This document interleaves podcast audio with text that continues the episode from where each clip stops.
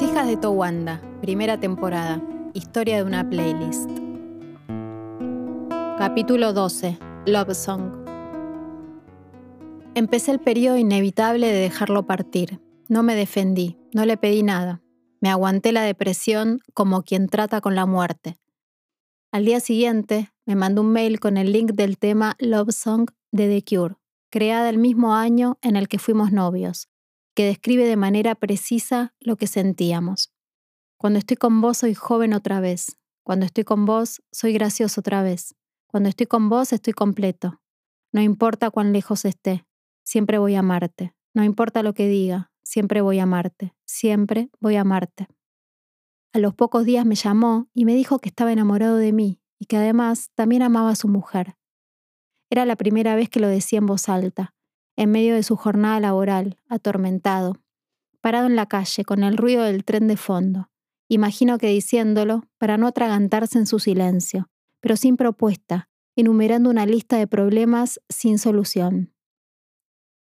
Además me contó que había hablado con mi hermano, y a pesar de lo incómodo que fue sentirme expuesta de esa forma, mi hermano era la única persona que había sido testigo de nuestro amor, de nuestro desamor, de mi vida y de la suya, aunque cada uno en su propia galaxia. Mi hermano es la persona más buena que conozco, es un oso leal que te cuida de manera silenciosa, pero quizá no es la persona más elocuente, ni jugó el partido que necesitábamos que juegue. Él es maduro, centrado, estable. Esto lo asustó, lo asustó nuestra alborotada y quilombera condición humana, y con miedo a una promesa de heridas, acompañó en silencio. Yo hubiese querido que todos nos comportemos como quinceañeros irresponsables. Hubiese querido que me ayude a lograr estar a su lado. Pero prevaleció la sensatez y una opinión generacional sobre lo que debería ser la vida adulta. Pensamos en los otros.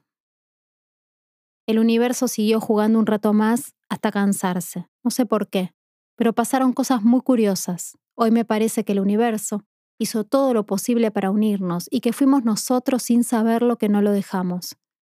Un día me vi con mi prima y de la nada me contó que se encontró con mi hermano en un bar. ¿Sabes con quién estaba? Con Fede, el que fue tu novio. Se lo veía re mal, estaba flaquito y con cara rara. Le pregunté si estaba bien y me dijo, me separé. ¿En serio? Sí, me separé de mí mismo.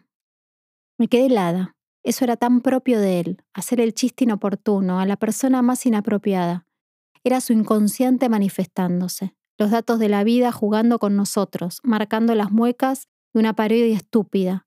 Nuestras vidas no dejaban de chocarse sin sentido, como cuando te lastimas un dedo y de repente te lo empezás a golpear en todos lados. Pareciera que con el único objetivo de recordarte una y otra vez tu torpeza. Otro día fui a una empresa a buscar un pago. Estuve adentro aproximadamente media hora y cuando bajé para irme, Vi un montón de gente en la recepción.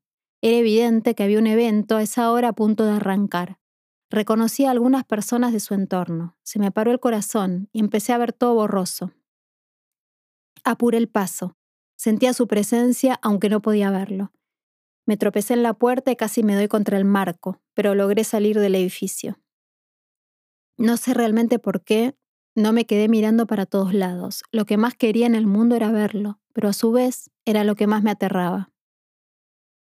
Fui a buscar rápido mi auto y al retomar para irme, me agarró el semáforo enfrente del edificio. Ahí estaba, cruzando la calle con su campera inflada y su jean súper ajustado, charlando y relajado, en medio de la vida que no compartíamos, yo mirándolo detrás de la luneta como una espía involuntaria, presenciando una escena sin poder abrir la boca y gritar, como él lo había hecho hace unos meses, unos meses que parecían años.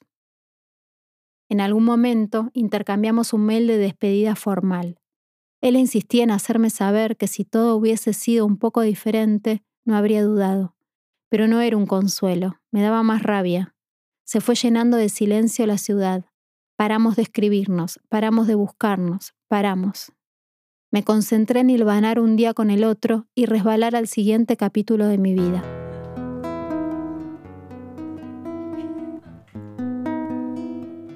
Las hijas de Towanda, primera temporada. Historia de una playlist.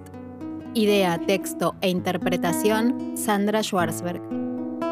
Corrección y supervisión de texto, Lucila Dufo. Canción, Vientos de Agua de Gaia Rosbiar. Producción y dirección Maribel Villarrosa. Grabación y edición Pablo Eidelman en Estudios Célula. Con el apoyo de Mecenazgo, Programa de Impulso Cultural, Ministerio de Cultura de la Ciudad de Buenos Aires y Banco Comafi.